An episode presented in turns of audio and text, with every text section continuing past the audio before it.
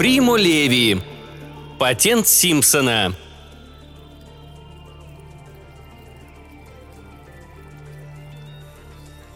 «Точно как в 1929 году», — говорил Симпсон.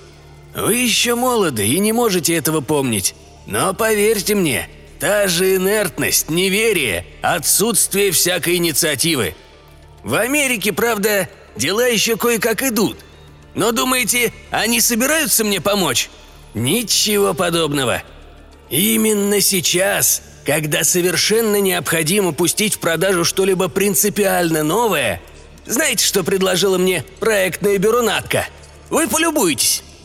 Он вынул из кармана металлическую коробку и с досадой положил ее на стол.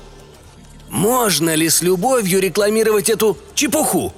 «А что это за штука?» – поинтересовался я. В том-то и дело, что этот прибор может делать все и ничего. Обычно прибор или машина имеют узкую специализацию. Трактор пашет, пила пилит, версификатор сочиняет стихи. А этот может все или почти все. Его назвали мини-брен. Имя и то, как видите, подобрали неудачно. Оно претенциозно и ни о чем не говорит. Даже не звучит. Никакой привлекательности для покупателей. Это селектор с четырьмя каналами. Вы хотите узнать, сколько сицилийских женщин по имени Эленора сделали операцию в 1940 году? Или сколько самоубийств с 1900 года по сегодняшний день были левшами и одновременно блондинами? Достаточно нажать вот на эту клавишу, и вы мгновенно получите ответ. Но сначала надо ввести определенные данные, а это порядочное неудобство – Фирма упирает на то, что прибор портативен и дешев. Всего 24 тысячи лир, дешевле японского транзистора. Но этого мало. Если в течение года фирма не предложит ничего пооригинальнее, я все брошу и уйду на пенсию. Нет-нет, уверяю вас, я не шучу. К счастью, у меня на руках все козыри. И пусть это не покажется вам хвостовством. Я способен на большее, чем рекламировать дурацкие селекторы. Разговор наш состоялся на банкете, который Натка ежегодно устраивает для своих постоянных клиентов. Я с любопытством наблюдал за моим другом. Несмотря на горечь, звучавшую в его рассказе, Симпсон не выглядел подавленным и мрачным. Наоборот, он был необычайно оживлен и весел. За толстыми линзами очков лукаво поблескивали маленькие глазки. Я решил вызвать его на еще большую откровенность. Я убежден, что при вашем опыте вы не обязаны вечно рекламировать пишущие машинки и селекторы. Продажа сопряжена с такими трудностями, столько людей приходится держать в поле зрения, столько вас ждет неожиданностей. Разумеется, на натке свет клином не сошелся. Симпсон охотно меня поддержал. В том-то и дело. В правлении фирмы сидят слишком самоуверенные люди. Понятно, машины и приборы вещи крайне нужные – от них во многом зависит наше благополучие. Но не только они все решают. Симпсон говорил довольно туманно, и я решил предпринять новый зондаж. Что и говорить, человеческий мозг незаменим. Создатели электронного мозга часто об этом забывают. «Не говорите мне о человеческом мозге!» – неожиданно резко отозвался Симпсон. «Прежде всего, он чересчур сложен – а потом еще далеко не доказано, способен ли он понять самого себя. О человеческом мозге написаны горы книг, и тысячи фирм, как две капли воды, похожих на натку, вовсю рекламируют свои подлинные и мнимые достижения в этой области. Фрейд, Тьюринг, кибернетики, социологи – Одни стараются его препарировать, другие в точности воспроизвести. Нет, у меня возникла другая идея – он помолчал, явно заколебавшись, затем наклонился ко мне и тихо произнес. «Впрочем, это уже не только идея. Приходите ко мне в воскресенье вместе с супругой». Симпсон жил на старой вилле, которую за гроши купил сразу после войны. Он встретил меня и мою жену любезно и гостеприимно.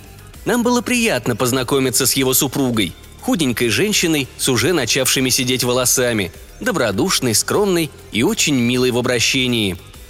Хозяева провели нас в садовую беседку, стоявшую у самого пруда.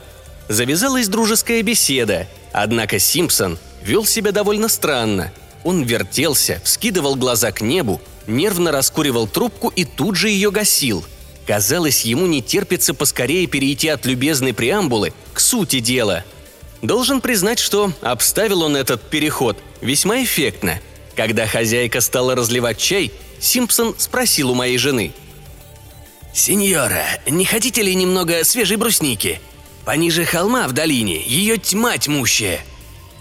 «Мне совестно вас затруднять», — начала была моя жена.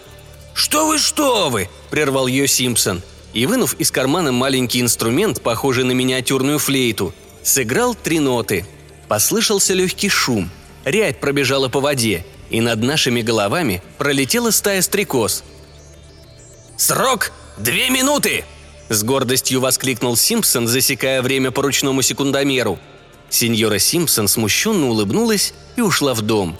Вскоре она появилась с наполненной водой хрустальной вазой и бережно поставила ее на стол. На исходе второй минуты стрекозы, сотни стрекоз, возвратились. Словно эскадра крохотных бомбардировщиков, они повисли прямо над нами, и одна за другой, стремительно пикируя вниз, стали бросать в воду ягоду за ягодой. За считанные секунды ваза до краев наполнилась спелой, влажной от росы брусникой. При этом ни одна ягода не упала мимо. «Ну как? Впечатляющее зрелище?» – спросил Симпсон. «Возможно, опыту не хватает научной строгости и завершенности, зато ваша супруга и вы видите все сами. Вот ты скажите мне теперь, если можно прибегнуть к помощи стрекоз, какой смысл проектировать специальную машину для сбора брусники?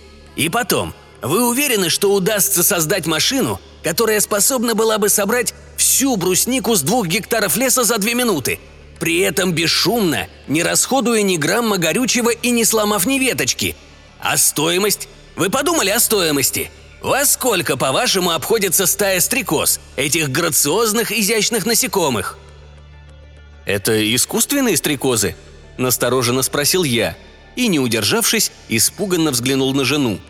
Лицо ее оставалось бесстрастным, но я чувствовал, что ей явно не по себе. «Нет, натуральные.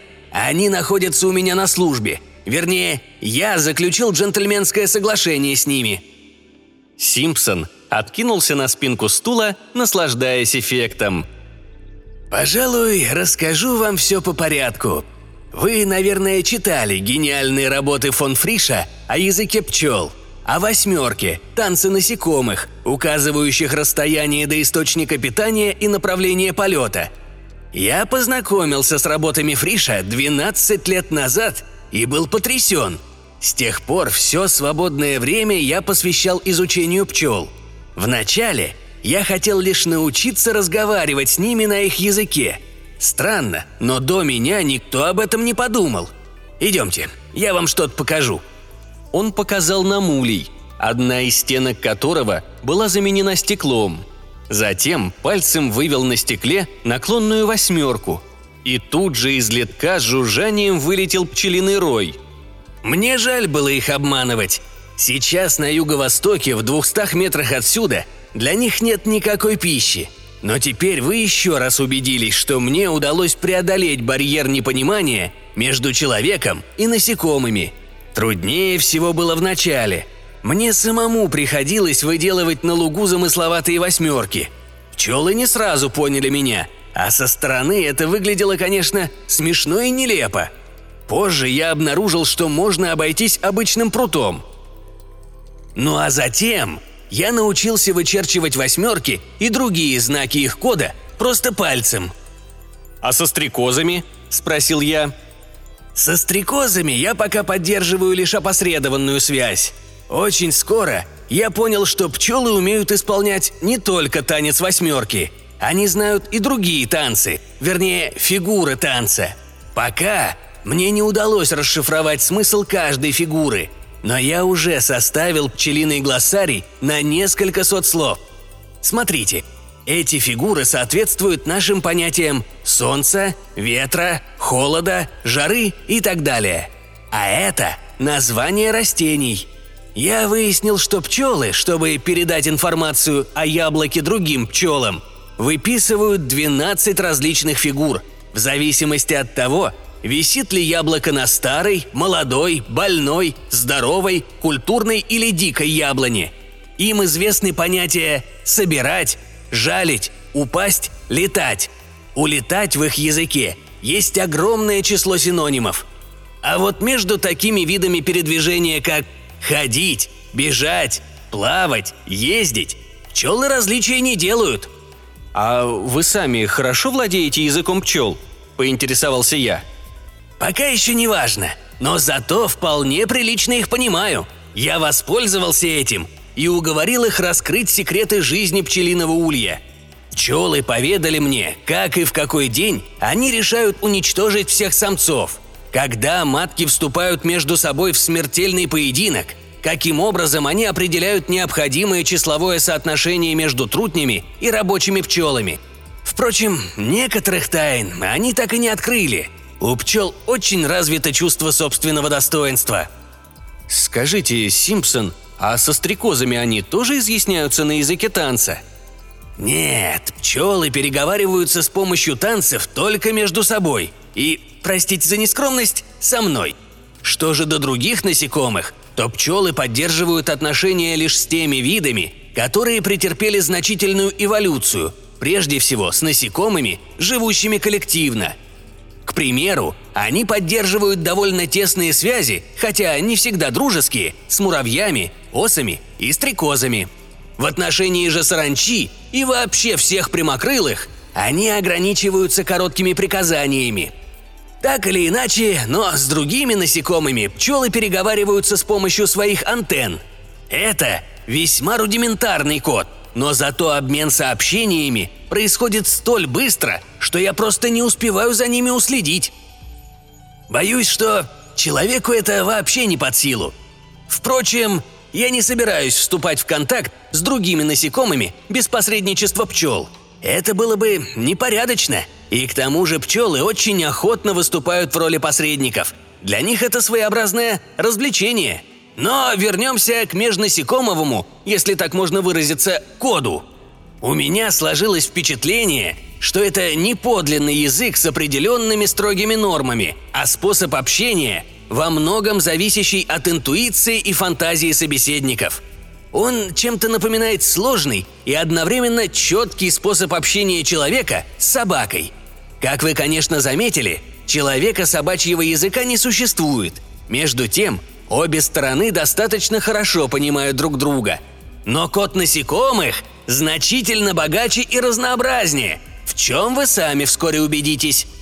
Симпсон провел нас по виноградной аллее, и мы не увидели там ни единого муравья, хотя Симпсон, по его признанию, не прибегал ни к каким дезинфекционным средствам. Его жена, объяснил он, не выносит муравьев. При этом сеньора Симпсон густо покраснела. И вот он предложил им такое соглашение. Он позаботится о питании всех муравьиных гнезд. Это обходится ему ежегодно в 2-3 тысячи лир – а те обязуются не строить новые муравейники в радиусе 50 метров от дома и перенести подальше все старые. Муравьи согласились на переселение, но вскоре, через посредство пчел, они пожаловались на неких муравьев-львов, которые заполнили песчаную полосу возле леса. Симпсон сказал, что в то время он даже не подозревал, что речь идет о личинках стрекоз. Он отправился на место преступления и убедился, что личинки действительно занимаются кровожадным разбоем. Песок был усеян коническими отверстиями. Стоило муравьям подползти к краю отверстия, как осыпающийся песок увлекал его вниз. Из глубины высовывались кривые челюсти, и бедняге-муравью приходил конец. Симпсону пришлось признать, что жалоба муравьев вполне обоснована. Он испытывал и гордость, и растерянность, ведь от его решения зависела добрая слава всего рода человеческого. Осенью он собрал небольшую ассамблею. «Это была памятная встреча», – продолжал свой рассказ Симпсон. «В ней приняли участие муравьи, пчелы и стрекозы. Взрослые стрекозы вежливо, но с упорством защищали права своих личинок. Личинки не виноваты в том, что вынуждены таким путем добывать себе пищу. Передвигаться они не могут – им ничего другого не остается, как устраивать засаду муравьям, иначе они погибнут с голоду, доказывали они. Тогда я предложил выделить личинкам соответствующую дневную порцию кормовой смеси, которую мы даем цыплятам. Стрекозы потребовали провести пробное кормление. Личинкам смесь пришлась по вкусу, и они обязались не устраивать больше засад муравьям. Тогда же я пообещал стрекозам особое вознаграждение за каждый вылет за брусникой. Вообще же, стрекозы выносливее и умнее других насекомых, и я многого от них жду. Симпсон объяснил также, что он не стал предлагать специальный контракт пчелам. Они и так крайне заняты. Сейчас он ведет сложные переговоры с мухами и муравьями. Мухи на редкость глупы, и ничего особенно полезного от них не добьешься. Все-таки в обмен на единичную порцию 4 миллиграмма молока в день они согласились не залетать осенью в дом и в конюшню. Кроме того, я рассчитываю приспособить мух для передачи срочных сообщений. По крайней мере, до тех пор, пока на вилле не установят телефон. Переговоры с комарами протекают не легче, хотя и по другим причинам. Эти паразиты не только ничего не умеют делать, но и не хотят и не могут отказаться от человеческой крови или, по крайней мере, от крови млекопитающих. А поскольку пруд рядом с виллой, комары доставляют изрядное беспокойство – я посоветовался с местным ветеринаром и теперь намерен предложить комарам пол-литра коровьего молока на каждые два месяца. Путем добавления цитрата можно будет избежать его свертывания. Может быть, эта сделка не так и выгодна, но все же это лучше, чем опыление ДДТ. А главное, не нарушится биологическое равновесие. К тому же, новый метод может быть запатентован и затем с успехом применен в любой малярийной местности», – добавил Симпсон. Он считал также, что комары вскоре сами убедятся, насколько выгоднее пить коровье молоко, не рискуя заразиться от плазмодиев. Я спросил у него, нельзя ли заключить договор о ненападении с другими паразитарными насекомыми, этим бичом людей и животных. Симпсон ответил, что дело это нелегкое – но он уже подготовил проект договора с саранчой, одобренный ФАО, и намерен обсудить его условия с представителями саранчи сразу же после периода миграции. Солнце уже закатилось, и мы вернулись в гостиную. Мы испытывали смешанные чувства восхищения и какой-то неловкости. Наконец, жена решилась и, с трудом подбирая слова, сказала Симпсону, что он сделал крупное научное открытие и что во всех его начинаниях есть нечто поэтичное. «Сеньора, не забывайте, я прежде всего деловой человек», – прервал ее Симпсон. «Кстати, о самом важном я вам еще не рассказал. Прошу пока об этом никому не говорить. Но моими опытами крайне заинтересовались руководители Центра научных исследований фирмы «Натка» Форт Кидивенни. Я подробно информировал их о своих работах, не забыв, разумеется, получить соответствующие патенты – и, кажется, наметилась возможность соглашения. Посмотрите, что тут внутри». Симпсон протянул мне карточную коробочку размером с наперсток. Я открыл ее. Там ничего нет. Она пустая. «Почти ничего», — поправил меня Симпсон. Он дал мне лупу. На белом дне коробки я увидел крохотную, тоньше волоса, нить длиной примерно в сантиметр. Посредине можно было различить небольшое утолщение — «Это резисторное устройство», — объяснил Симпсон. «Нить толщиной в две тысячных сантиметра. Соединительная муфта в пять тысячных сантиметра. Стоимость устройства – четыре тысячи лир, но вскоре она снизится до двух. Нить сплетена из тончайших волокон отборными муравьями. Летом я обучил этому 10 муравьев, а они передали свой опыт собратьям. Поверьте мне на слово – это редкостное зрелище. Два муравья хватают челюстями два электрода, третий зачищает их и скрепляет капли смолы. Затем все три муравья погружают деталь на транспортер. Втроем они собирают резисторное устройство за 14 секунд, включая сюда неизбежные заминки в работе. Их рабочий день длится ровно 20 часов. Правда, возникли трения с рабочими профсоюзами. Но все уладится – ведь в отличие от рабочих, сами муравьи вполне довольны. Они получают вознаграждение в натуре.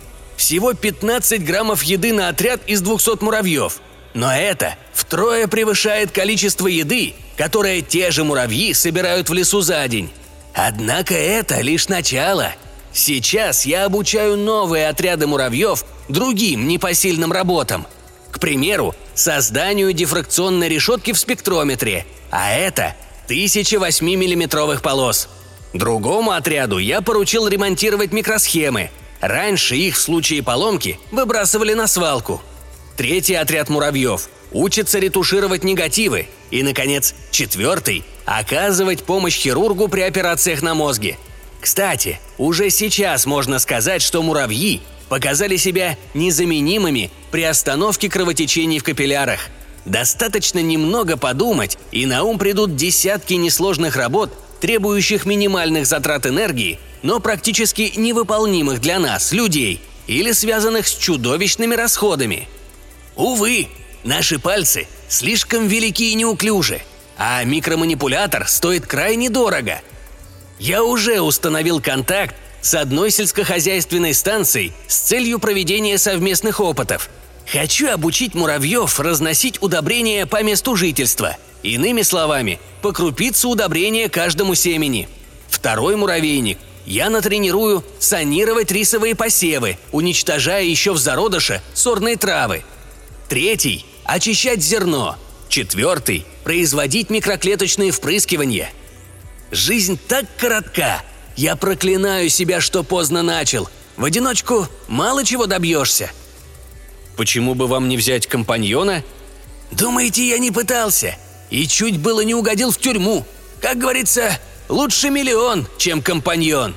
С тех пор я предпочитаю работать один. Вас хотели арестовать? Да, шесть месяцев назад из-за этого Отолле. Молодой, умный, энергичный, неутомимый. Он был вечно одержим какой-нибудь идеей. Но даже я нашел у него на столе странный предмет – пластиковый шарик величиной с виноградину, заполненный желтой пыльцой. Только я поднес его к глазам, как в дверь постучали. Я открыл, и в комнату ворвались восемь агентов Интерпола. Мне пришлось нанять лучших адвокатов, и они с великим трудом доказали, что я ничего не знал – а что вы такое могли знать? Об этой истории с угрями. Конечно, они рыбы, а не насекомые, но тоже каждый год мигрируют огромными стаями. Так вот, этот чудак Отолли сговорился с ними, хотя я платил ему очень прилично. Он подкупил угрей жирными мертвыми мухами. Каждая рыба, прежде чем пуститься в долгий путь к Саргасову морю, подплывала к берегу, от Толли привязывал ей к спине шарик с двумя граммами героина.